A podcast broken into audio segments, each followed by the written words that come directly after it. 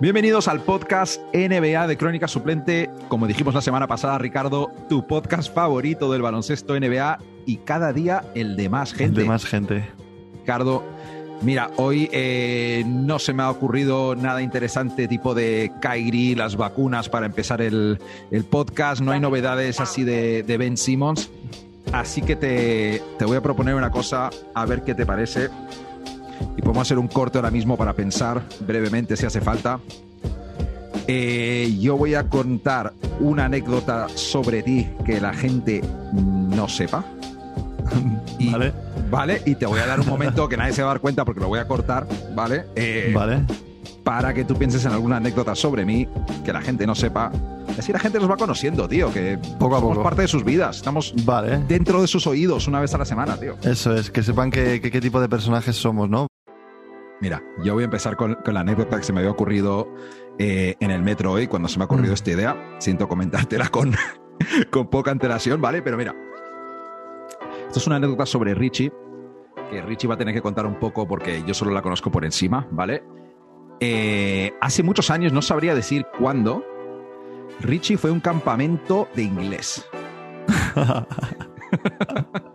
Y Richie me contó una vez que en este campamento de inglés, de inglés todo el mundo tenía que hacer una presentación, ¿no? Algo así. Y Sí. Richie hizo una, una presentación, no sé delante de cuánta gente, sobre la NBA. ¿Vale? Así que me gustaría, Ricardo, que le contaras a la gente cómo fue esa presentación y qué les contaste a la gente Sí. sobre la NBA, tío. no, fue lo que tú bien has dicho. el- el- el- pues aquí en España el, el tema de los campamentos de inglés pues está a la orden del día y hace años pues más aún. Porque ahora los chavales ya empiezan con inglés desde pequeños y bueno, pues mi familia me quiso meter... en- no, era ni- no era un campamento, era como una semana en Cantabria en un colegio mayor que me fui en diciembre a, a hacer Vale. un, un curso de inglés. O sea que es casi más... es peor aún. Y, y me, me pusieron en una clase y estuvimos ahí, en, en- no sé, no me acuerdo ni en qué nivel me pusieron, y, el, y el- como que el trabajo final de la semana era una exposición sobre de 40 minutos. O de 20 minutos, me 40, acuerdo. hostias, no, creo eh. que eran, eran 20 minutos, no, 40 igual. No Sigue tanto, siendo muy largo, 20 minutos, 20 para, el- minutos, sí, para sí. la situación. Por eso. Entonces, claro, yo no podía arriesgar. No iba a hablar de ni de mi familia, ni iba a hablar de, la, de, de cualquier otro tipo de cosa. Yo iba a lo seguro. Entonces, como mi nivel de inglés tampoco era muy, no era muy alto, tiré de algo que tuviera muchas palabras en inglés, como puede ser explicar la NBA, muchos nombres en inglés, como pueden ser- jugadores, y hablar de algo sobre lo que tú sabes, ¿no? Entonces, pues me marqué ahí una, una explicación desde el origen de la NBA, cómo, se- cómo funciona, cuántos equipos, cómo funcionan los playoffs, quién gana. Estuvo bien, estuvo bien. No sé si yo, yo creo que fue ante, nada, mi clase que eran como siete personas. Y Bueno. no sé si entendieron mucho o no, pero yo la solté, me dieron el diploma y me fui a casa tan pancho. O sea que estuvo, estuvo gracioso, estuvo gracioso. A, a mí me ha gustado porque te imagino hablando, claro, de las conferencias, entran ocho jugadores y tienes palabras, eh, perdón, ocho equipos por conferencia. Claro, con luego pizarra y en todo. plan, Sí, sí, sí, eh, Tienes palabras como trade deadline, tienes palabras. No, no me dio, no me dio tiempo, no me dio tiempo. Además, eso ya era- en la siguiente clase lo explicaba esa parte. No, no, eso no me dio tiempo. Pues, Pero sí, pizarra y todo, ¿eh? O sea que fue, fue, fue Ojo, pro, ojo, pro. ojo, ojo. Cuidado, el profe de NBA, Ricardo, en inglés.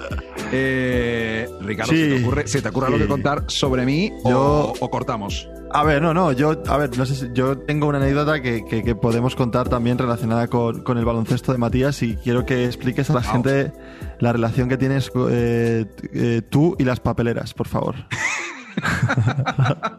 quiero que expliques esa estrecha relación que tienes con, con las, con las papeleras y el baloncesto. Tío, esta, esta, esta anécdota que estás proponiendo que, que- que comente, eh, ahora la, la voy a contar, pero tú estás bastante ligado y todo podría, eh, podría Sí, decir por que, eso, que- por eso, por eso. que fue culpa tuya. Eh, en fin, Por eso la quiero de- que la cuentes, porque también estoy yo implicado. Vale, pues venga. Liga de Baloncesto Municipal hace a lo mejor eh, 7, 8, 9, 10 años, algo así. Puede ser, Sí, puede ser. Vale, eh, perdimos un partido muy ajustado.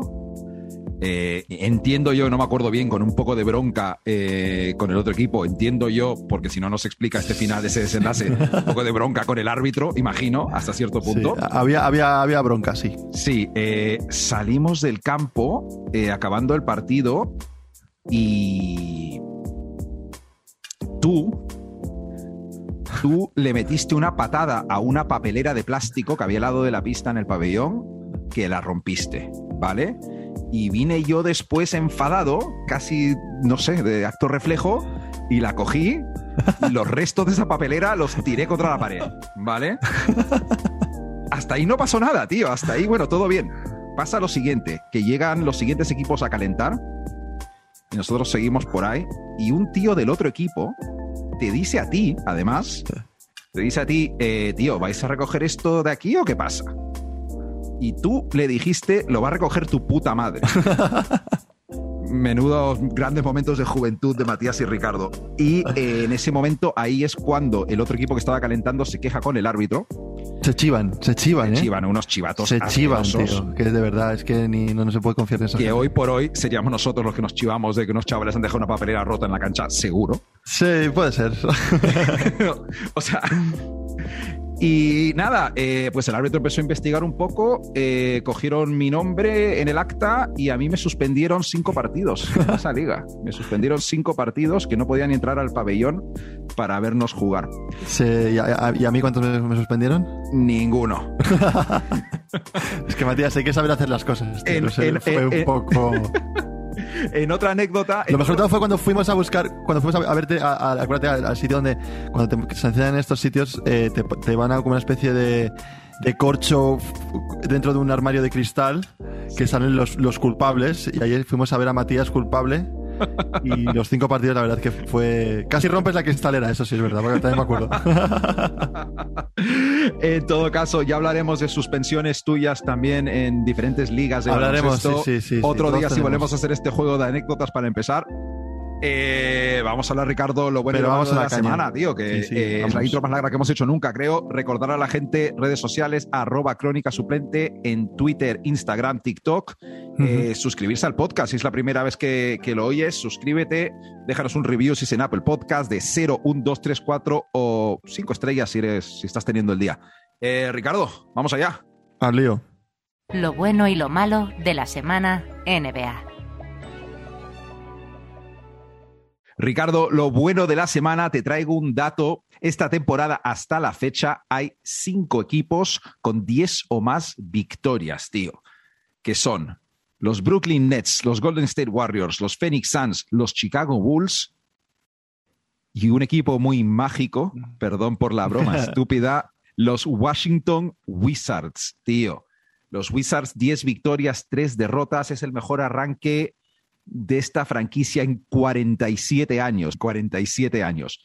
Eh, y mira, no creo que vayan a ser un, un contender, igual que los Bulls, por ejemplo, que, que están demostrando que el verano ha ido bien, ¿no? Eh, Pero han dado un paso estos Wizards, tío, a ser un equipo que sabe ganar en temporada regular.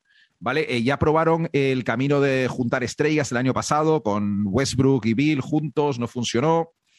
¿Y qué han hecho? Pues mira, han rellenado la plantilla con jugadores buenos, nada del otro mundo, pero jugadores Total. un poquito por encima del promedio, digamos, del 1 al 10 de la plantilla.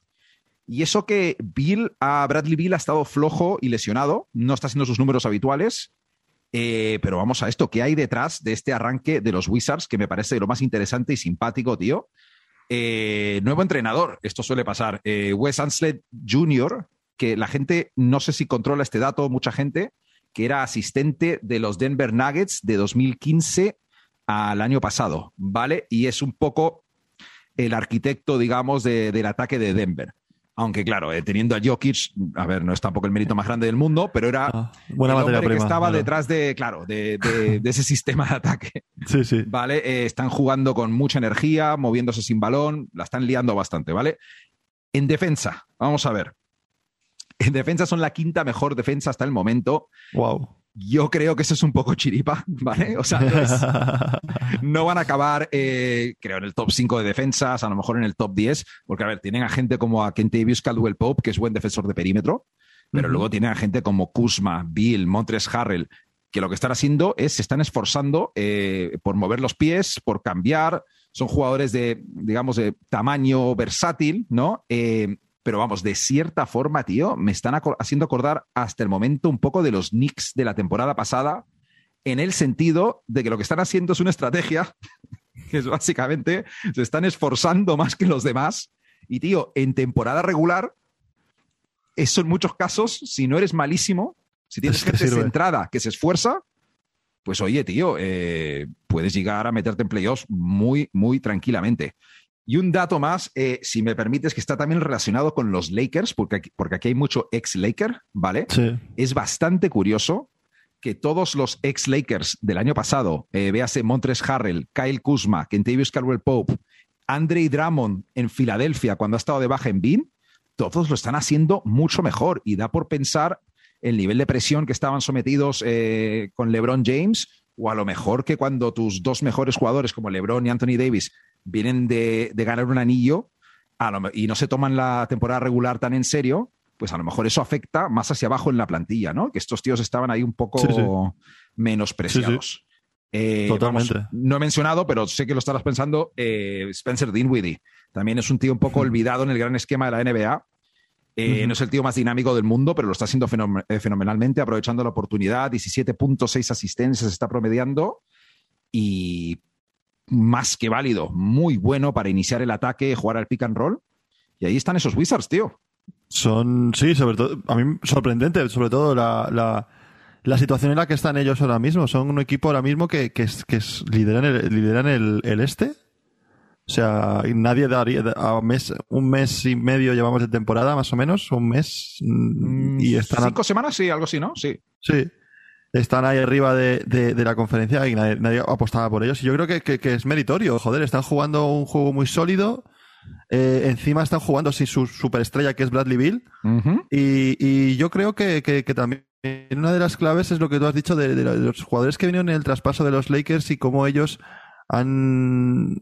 que no, que no todos los equipos lo saben hacer, es des- desistir el juntar superestrellas para conseguir cosas inmediatas y, y- en vez de hacer eso, reclu- rec- reclutar eh, gente para una un traspaso de esa superestrella como es Westbrook. Y, y qué bien les vendría a, we- a- a- a estos Lakers los, eh, los, los Kuzma de ahora, los Caldwell Pope, los Montres Harrell, o sea, ¿cómo les vendría a los Lakers ahora mismo?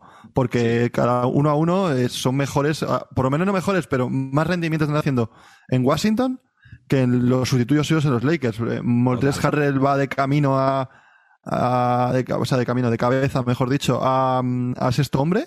Está jugando que yo me, me- creía que ya había dado su pico en los Clippers, tío. Y me parece que lo que está haciendo en, en, en Washington, ya no solamente en la cancha que está jugando de narices, so- lo que transmite, que es lo que, lo que no consiguen los, en los Lakers, que es lo que conseguían los, lo que hizo en los Clippers y está volviendo a hacer aquí en, en, en Washington, lo que transmite ese jugador en la cancha, esa- esas ganas, esa forma de, de jugar a baloncesto, esa intensidad. Cinco, cinco victorias seguidas. Ahora les toca jugar contra Charlotte dos partidos y otros dos contra Miami. Veremos cómo salen de ahí. Joder, es un equipo que me, que me alegro, ¿no? Los Wizards me alegro que, que- que vayan bien. No es un equipo que yo haya seguido mucho, pero sí es un equipo que siempre ha estado ahí, o lo hacen muy bien o lo hacen muy mal, no sé, son equipos que, que, merecen, me- merecen estar ahí y que, joder, mm, no sé, como tú has comparado que podían ser los nuevos Knicks, mm, sí, sí, pero no me creo que esta defensa siga así, ¿sabes lo que te No. pasa? No, no, no, Los- ni... los Knicks- con los Knicks yo sí que me creía que esa defensa iba, iba en serio y que iba a ser una defensa sí, sí, sí. Consolidada. Yo esa- esta defensa de, de los Wizards está en una racha que la han cogido ahora y mm, a ver cómo lo mantienen hasta final de temporada. Sí, Pero sí que va a ser una buena defensa, sí, porque venían de ser un equipo que el año pasado en algún podcast le habíamos dado algún palazo de tema defensa que no defendía muy bien y eran de los peores de la liga. exagerado. Sí, sí, sí. Eran, eran muy malos. Y ahora mismo, pues que mantengan una línea media les puede ayudar a, a conseguir resultados. O sea que ole por los Wizards, joder. al menos en temporada regular, lo de los Wizards yo lo veo muy real. Y en el sentido de los Knicks, no, no tenían, no tienen esa expectativa defensiva de los Knicks, pero los Knicks no tenían a Bradley Bill. Así que a ver qué tal se va dando la Eso es. temporada. Ah, ojo, ¿eh? ¿Tú qué te traes, Cap? Bueno, pues yo lo bueno, vamos a seguir en, en- en equipos enrachados y vamos a hablar de, joder, hay que hablar de Phoenix un poco, ¿no? Ojo. Hay que hablar de- del equipo ahora mismo de moda en el oeste, junto a los, junto a los Warriors, ¿no? Los Warriors es están igual un poquito más de moda por, la, por, por lo inesperado y los Phoenix vienen de jugar pues, las finales de la NBA, entonces pues se esperaba que la liga regular eh, se la tenían que tomar en serio, como hablamos también en, en- en la previa del podcast, de la temporada, perdona, de que era un equipo que necesitaba no liarla en la, en la temporada regular para luego cons- para conseguir una buena posición en playoff y, lo están y lo están consiguiendo. O sea, empezaron un poquito flojos con un 1-3, ¿no? Empezaron ahí un poco las dudas. Booker, sobre todo la primera semana, 15 días de competición, estuvo bastante fallón, bajos, eh, pocos puntos como que estaba un poco, estaban aún con el polvo, como yo digo, por encima, ¿no? Hombre, la, resaca de las finales y de llegar lejos suele ser una cosa real, ¿eh? Fuera coñas. claro. Y, nada, y ahora pues eh, se han puesto las pilas, eh, van nueve victorias seguidas. Eh, de esas nueve victorias, seis son sin DeAndre Ayton. Cuidado, ¿eh? Ahí es un poco, es bastante significativo la figura de Ayton, ¿no? Que, que verdad que antes de, antes de lesionarse también estaba un poquito, pues, no en su mejor nivel.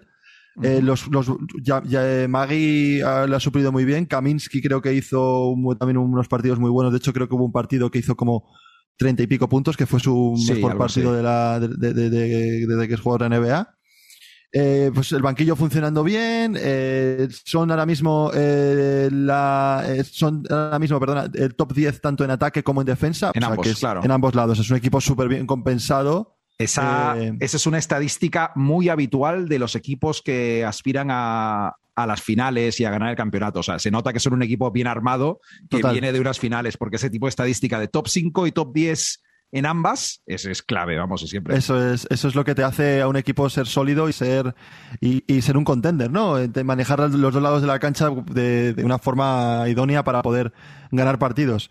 Y, y bueno, también comentar el tema del, del, caso que hablamos la semana pasada del presidente del, del de server, del server, sí, sí, sí, que no les ha afectado. Entonces, pues ellos siguen con su, con su rollo, van a sus movidas y el presidente eh, va, está en otro, en, en, otra, en otras movidas y lo bueno que no, no le está, está afectando. Pero era un poco incógnita, ¿no? A ver cómo va a afectar eso dentro del equipo y se está viendo que no está afectando. Sí, sí, sí. Y, y nada, y yo una mención especial, por, como siempre, a, a Chris Paul, que ya Hombre. sabéis que es parte de mí prácticamente y, y, que ahora mismo es, es, es eh, comentar que es el, el, el, líder ahora mismo en, en asistencias y en robos.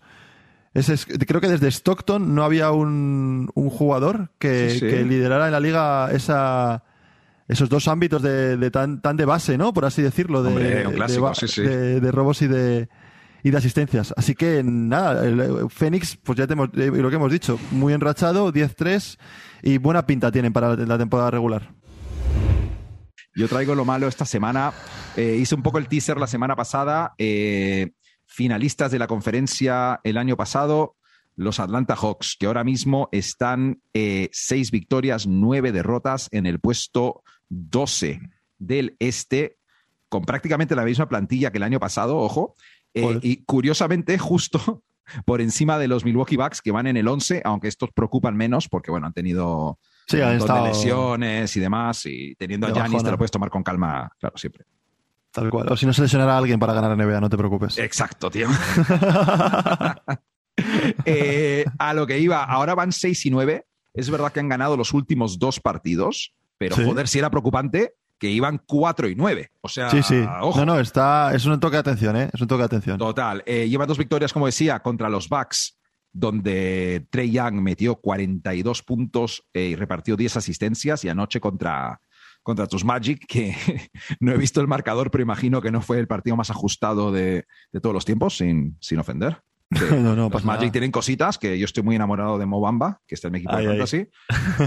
eh, así que aquí va la, la, pequeña sección llamada, la tengo aquí apuntado, que hice los apuntes antes en el metro, se llama Atlanta, what the fuck, o qué le pasa a Atlanta y por qué va a salir todo bien.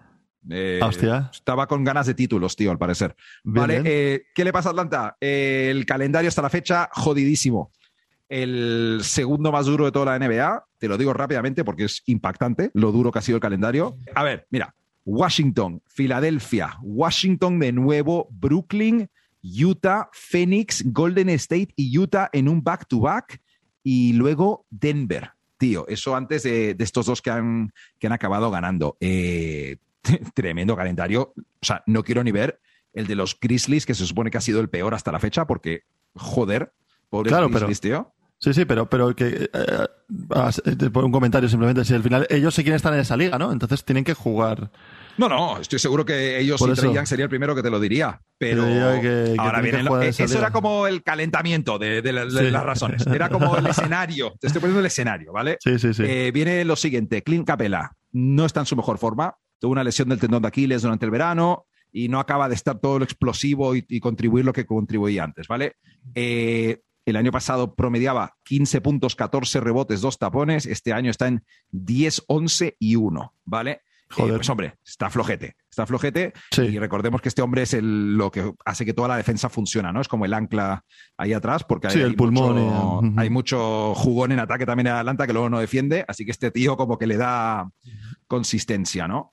Eh, luego, eh, DeAndre Hunter y Cam Reddish, que el año pasado no acabaron de estar en la misma época jugando juntos del todo, ambos estuvieron lesionados eh, y los están intentando compaginar un poco ahí con Werther, con Bogdanovich, con toda las- la gente de perímetro. Esto ha sido un poco problema hasta la fecha, pero claro, ya no es tan problema porque Hunter está de baja dos meses por una lesión. Ese Hostia. es otro problema, pero al menos ya hay otros jugadores que van a coger un papel más fijo, digamos, en la rotación exterior. Y luego eh, tengo apuntado por aquí Trey Young, tío, eh, que dijo a principio de temporada que no le motivaba a competir en temporada regular, que bueno, lo pensará todo el mundo que es una estrella y has llegado hasta las finales de conferencia.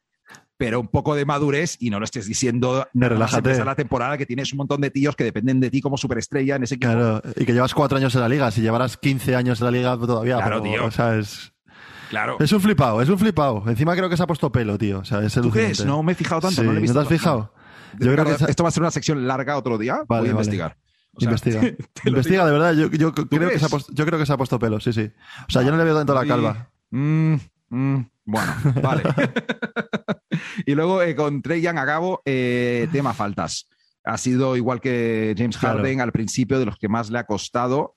Eh, no tengo la estadística abierta aquí, eh, pero ha bajado de unos 8 o 9 intentos por partido de tiros libres a 5, ¿vale? Y eso no te Hostia. cambia tanto, pero sí te, si eres Trey Young, estás pensando en eso, tío. Estás pensando Claro, en eso y condiciona todo tu, tu estilo de juego, tío. Claro, claro, psicológicamente lo que hablábamos en el anterior podcast, que mm, esa, esa, esa, es- ese juego que tenían ellos era buscar, uno de- dentro de sus, de sus virtudes que tenían era sacar faltas al contrario. Entonces, eh, el quitar esa parte, el seguir buscando esa, esa destacaban en ese, en ese aspecto, el seguir buscando ese, esa faceta del juego y no encontrarla, les frustra. Y encima, eh, con el. También se, yo creo que también se les puede sumar incluso eh, el- la parte, parte de ego, ¿no? Parte de, oye, que soy Trey Young, oye, que soy James Harden, no me estás pitando faltas Eso. siendo quien soy y que siempre me las has pitado. ¿Por qué no me las pitas? Entonces buscan culpables donde, o a lo mejor donde no los hay. Y es un poco, ¿por qué no me las pitas si yo me lo he ganado? Es que Claro, es jodido, ¿eh? Es claro, claro. Entonces yo creo que ahí es complicado para ellos. Total. Eh, te, acordarás, te acordarás bien, además, el cabreo. ¿Te acuerdas que yo tenía, no me acuerdo si en el primero o segundo partido de la serie contra los Knicks? Joder, en la última jugada fue una falta que Trey Young le sacó a, ¿a quién fue? A RJ Barrett. Sí. Dios, es que el año pasado eso estaba muy descontrolado, pero en, en todo caso, Atlanta eh, va a estar bien, ¿vale? Porque Hmm. van a estar bien. Eh, un ataque solo comparable eh, las rachas que pueden coger con a lo mejor eh, los Warriors o los Nets. Esto de que Trey Young te mete un par de tiros a contragolpe, Bogdanovich, tal, pim pam.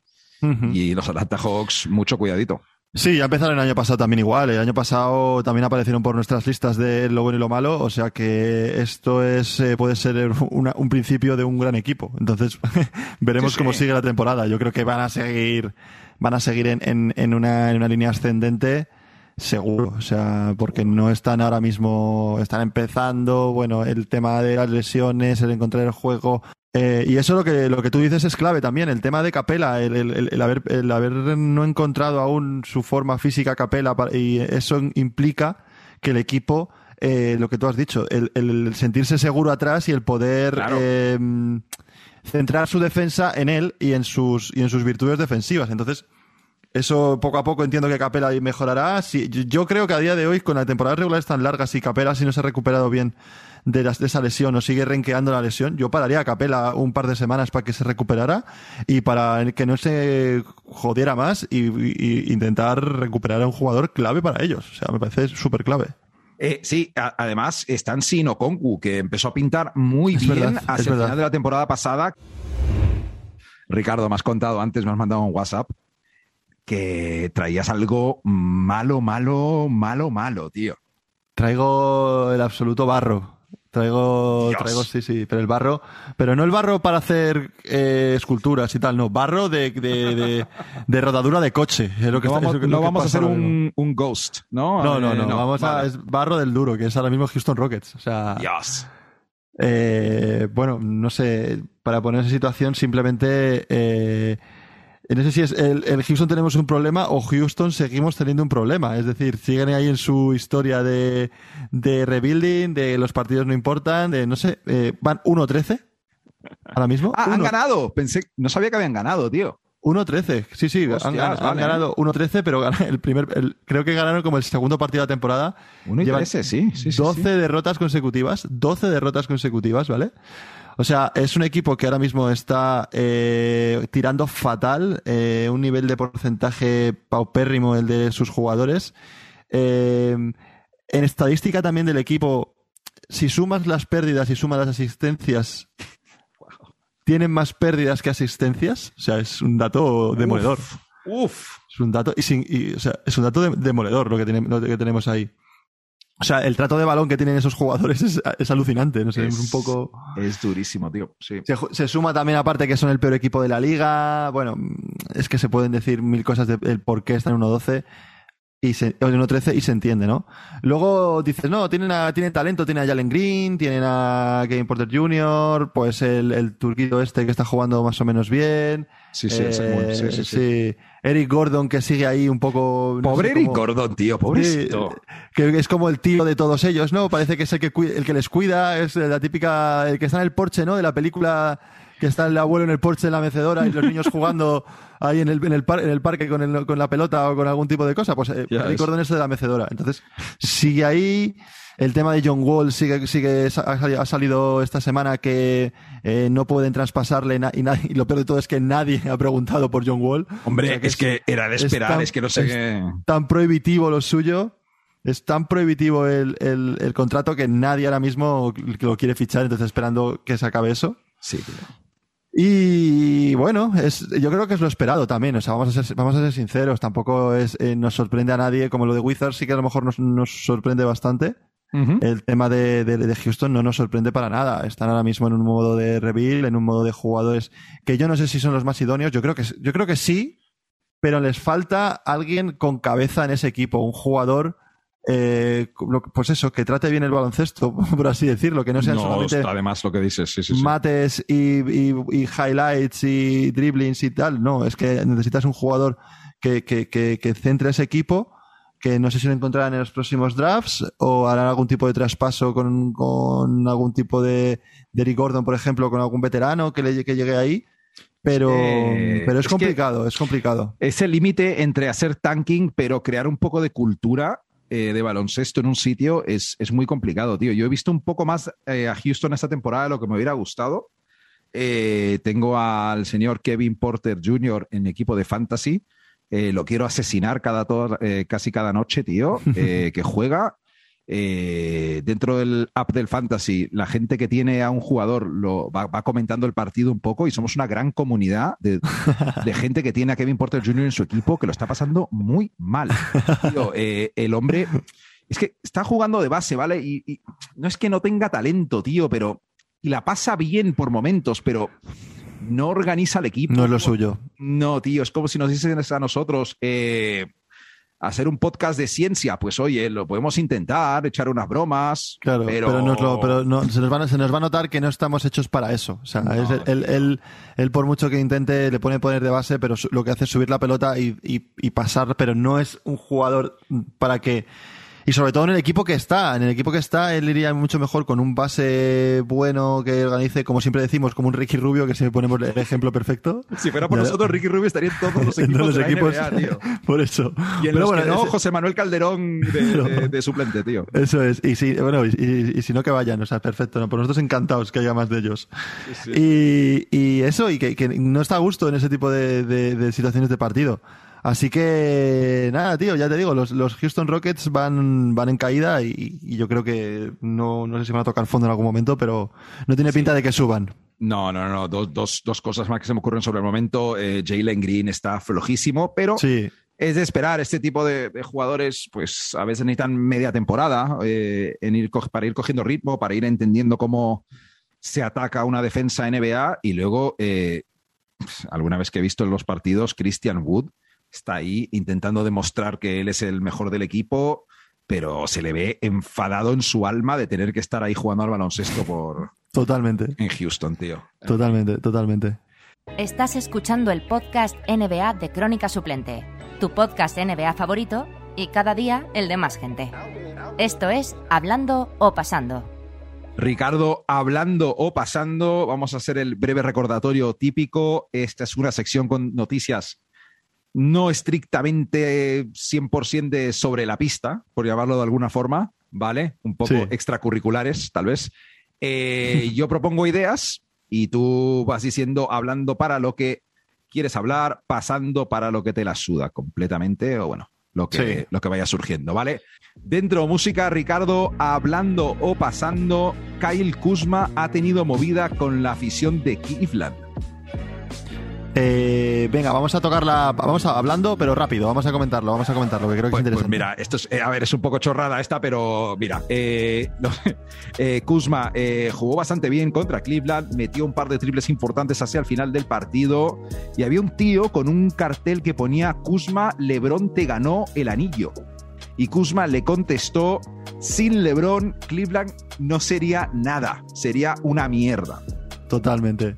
Además, de hecho, creo que fue el mismo que le pusieron en, en, el, en, el, en el rótulo que se pone en televisión para poner el jugador y debajo del jugador pone un título de, de descripción, estadística, le, pone, le puso eh, campeón de un anillo gracias a LeBron James. En plan, como súper de, de, de, O sea, de, te va a despreciar que el anillo lo ganó porque estaba. Además, creo que era ganador de un anillo porque jugó en el mismo equipo que LeBron, que LeBron James. O sea, ese rollo. Y él Tío. y el otro se lo tomó y se fue a Twitter y le dijo: Cleveland, igual que vosotros, enhorabuena, hermanos. O sea, Una... se lo tomó con humor. Un detalle, a ver, los rotulistas cachondos, tío, estos que te clavan rótulos en la tele ahí basiletas, son una cosa muy grande en esta sociedad, tío. Sí, eso hay que respetarlos, la verdad. Y sobre todo que les dejen hacer ese tipo de cosas, a mí me, me parece. Es verdad, a los productores y a los jefes que, que, dejan que los vaciles, tío. Está... Eso es, eso es. Ricardo hablando, pasando multa de 250 mil dólares a los Timberwolves por romper una regla que prohíbe a los equipos organizar entrenamientos fuera de su ciudad durante el verano. Uf, eh, pasando.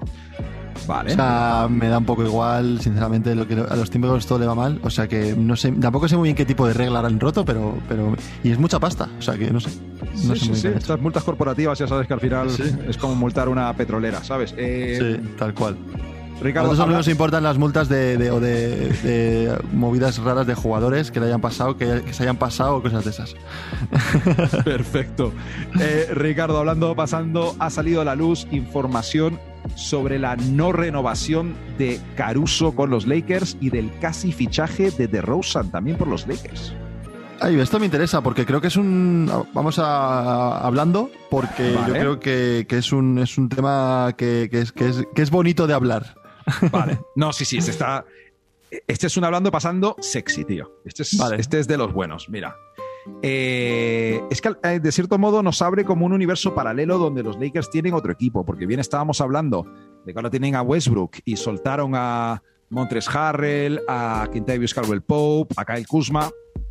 Y eh, DeMar DeRozan ha dicho lo siguiente: mi fichaje por los Lakers estaba cerrado hasta que los Lakers hicieron el traspaso por Westbrook, ¿vale? Esta es información que ha sacado Chris Haynes, el periodista, y eh, también esta misma semana ha hablado Caruso sobre su fichaje por los Bulls, eh, diciendo que los Lakers no llegaron a hacer una contraoferta. Caruso dijo, eh, llevó, digamos, la oferta de, de Chicago, eh, que eran cuatro años, 37 millones, se la llevó a los Lakers para ver si la podían igualar, ofrecerle algo similar. Él iba a aceptar aunque sea un poco menos. Dijo que hubiera firmado por dos años 20 millones, pero que los Lakers nada de nada, el dinero estaba en otro sitio, tío. Joder, qué duros, tío. Eh, la parte de DeRozan, eh, pues eh, creo que, me parece muy fuerte, ¿no? Que el jugador, de hecho, lo que tú has dicho, estaba convencido de que se iba a hacer el fichaje por los Lakers, estaba ilusionado por, por, yo creo que por jugar, a todo el mundo que juega en los Lakers le mola y es un sitio como, como si fuera el Madrid o, el, Barça o el y, ¿no? y no olvides de Rosan es de Los Ángeles, o claro, eso, iba, iba, ahora, que de Rosan es de los luego encima en su ciudad y, creo que, se enfadó y está enfadado con los Lakers. De hecho, el partido de ayer se sacó un poquito su colita de Los Ángeles en Los Ángeles y les dijo que, hasta aquí 38 puntos. Y, no lo sé, la verdad es que no. Ahora dices, eh, a todo pasado todos son pulgas, ¿no? Pues al final no sabes muy bien si, Westbrook o, o DeRozan les hubiera venido mejor, pero yo creo que el, el talante y la, y la, actitud que tiene DeRozan en la cancha de, de jugar, de, saber estar en el saber estar en equipos sin competir, por así decirlo, y él compitiendo como cuando estuvo en San Antonio.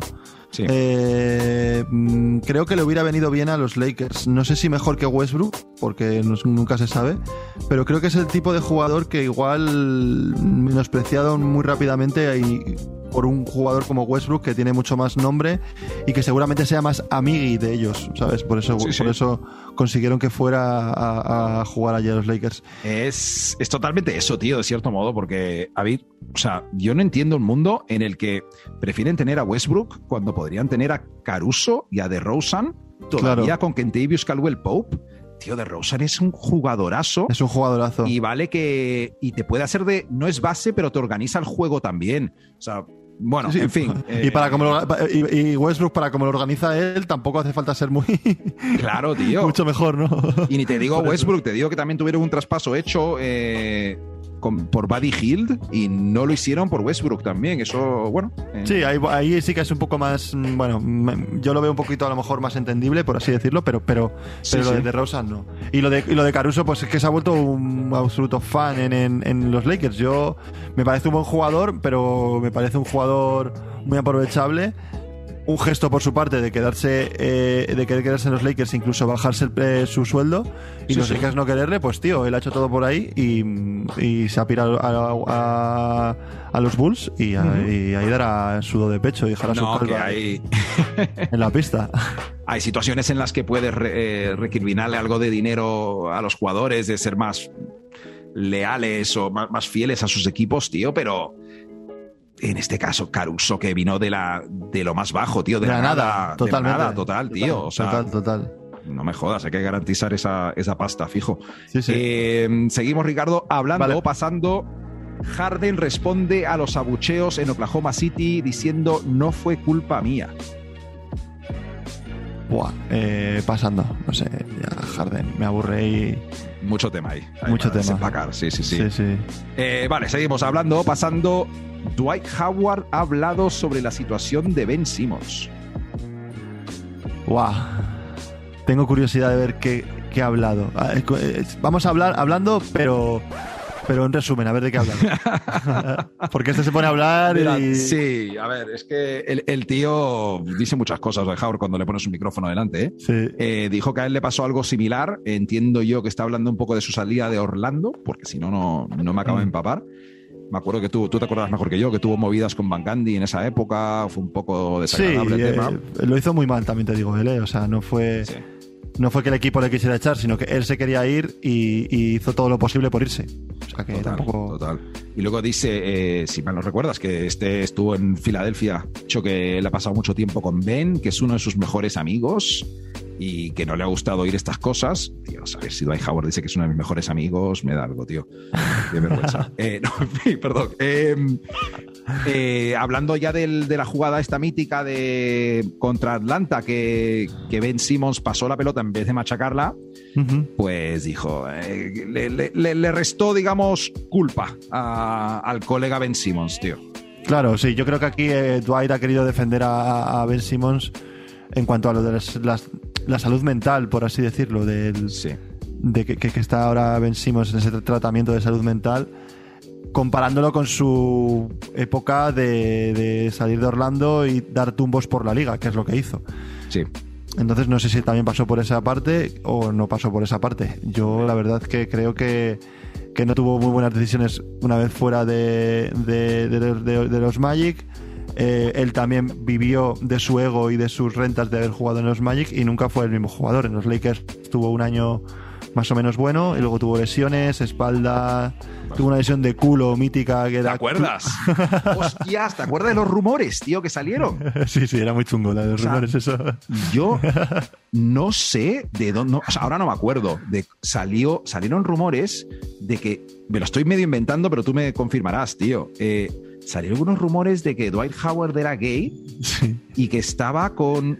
Había estado pasado una noche con una persona trans, eh, Sí. no me acuerdo muy bien, pero estos no son rumores, no, o sea, cosas normales que se hablan de un jugador, o sea, no sé, fue muy extraño. Pero él, él- tampoco... No, en y ningún- hubo un chantaje, hubo un chantaje, ¿no? Sí, y hubo algún tipo de por detrás de chantaje, pero él tampoco salió y negó rotundamente los hechos. O sea, él dijo que bueno, pues no, no, tal, pero tampoco fue en plan ni demandas ni nada.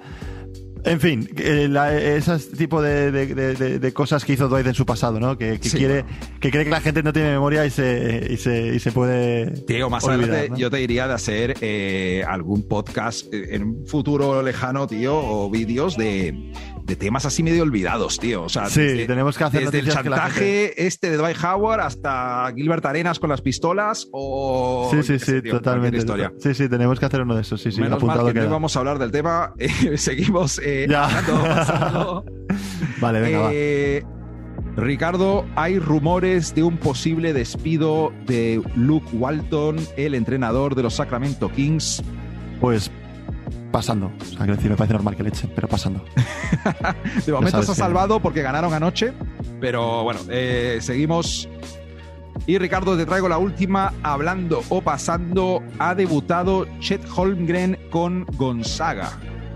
Eh, sí, sí, vamos, vamos a, hablando de este tema porque creo que la gente ya tiene que empezar a conocer a este, a este tal Chet. Quien no sepa quién es Chet, tío, eh, está muy perdido en el mundo del baloncesto, te lo digo ya. Sí. Este es un hombre que mide, que, que mide este pavo. eh, Siete pies y pico, ¿no? Yo me era 2.15 o Sí, por ahí, sí. yo creo, sí. Sí, sí. Eh, a ver, es uno de estos tíos eh, de los que se lleva hablando años, ¿no? Que destaca desde adolescente de cara a la NBA. Totalmente. Y su gracia es un poco que es un pivot gigantesco, altísimo. Su gracias, pero- él principalmente, Sí, como la forma lo que viene a ser es. su cuerpo, eh, que mide eso y maneja el balón como un exterior.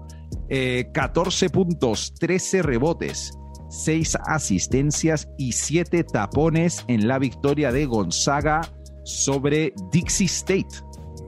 Gran nombre de universidad, ¿eh? Dixie State, vale. Dixie State.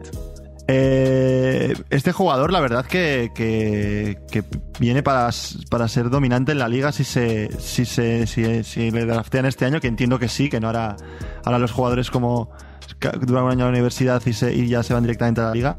Y tiene muy buena pinta, la verdad que, que tiene una pinta de, de jugador determinante en, en Gonzaga seguro. Y, la- y los números, sobre todo, me, me sorprende los, los asistencias, los, los tapones por el tamaño. Y jugando contra Dixie State, hay que ver cómo es Dixie State, también te digo. A ver, no son Duke, ¿sabes? Por eso. Pero me sorprende el número de asistencias y lo que tú has destacado. Es un jugador que con, con el alto que es, eh, tiene una visión de juego bastante, bastante buena. Bastante buena para la edad que tiene, además. Sí, sí, desde la gente, este tío eh, proyecta 100% ser el año que viene el número uno. Y proyecta la verdad que para número uno junto a, a Paolo Banchero, el, el de Duke, el, el power forward de, de Duke. Y entonces, pues mm, ahí tienen ahí. Tiene que ser bueno el Banchero este, la verdad no le tengo mucho, no le tengo muy pillado, no le he visto mucho Sí. para que estén comparándole con Chet, porque la verdad es que Chet Algo rápido de lo que quieren hablar Richie y Mati, pero rapidito cada uno. Un tema que tiene que ver con la NBA del que la gente tal vez no esté muy al tanto, y que puede ser del pasado, del presente, o de jugadores o preguntas que nos hacemos o cosas así. Ricardo, ¿qué dato rápido nos traes para, para el episodio de hoy? Bueno, pues yo traigo un dato, no es curioso, un dato histórico, es un dato que, que iba a pasar, y es el dato de, de, de Curry y que se convierte en el máximo triplista de la historia. Eh, vale, tiene un poco de truco porque es el máximo triplista de la historia sumando temporada regular y playoff, ¿vale? Wow. Eh, ha adelantado a, a Ray Allen, Hostias, a Jesus. Jesus, a Jesus.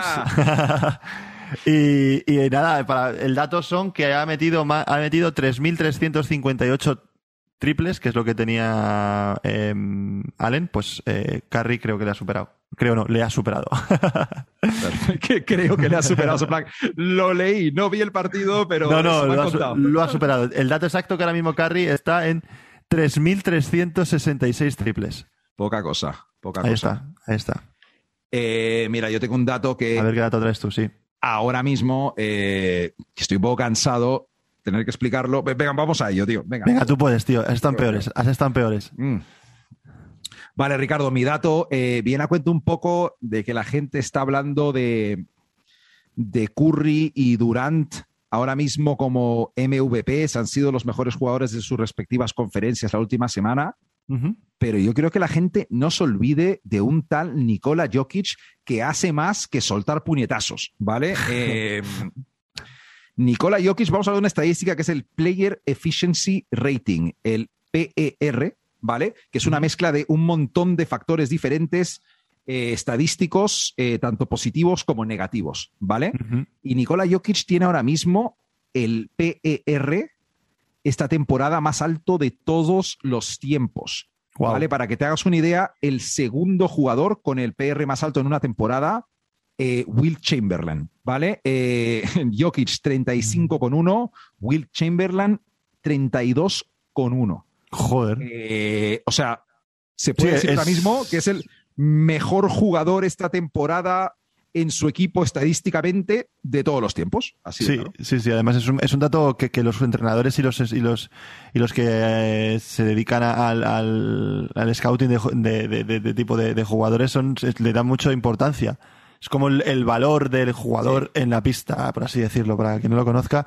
Y es un dato demoledor. Entonces, pues eh, Jokic es- eh, sigue siendo una máquina y va camino de, si sigue ahí, de, de disputar su segundo MVP consecutivo. Ricardo, eh, solo nos queda Españita. Españita, Españita.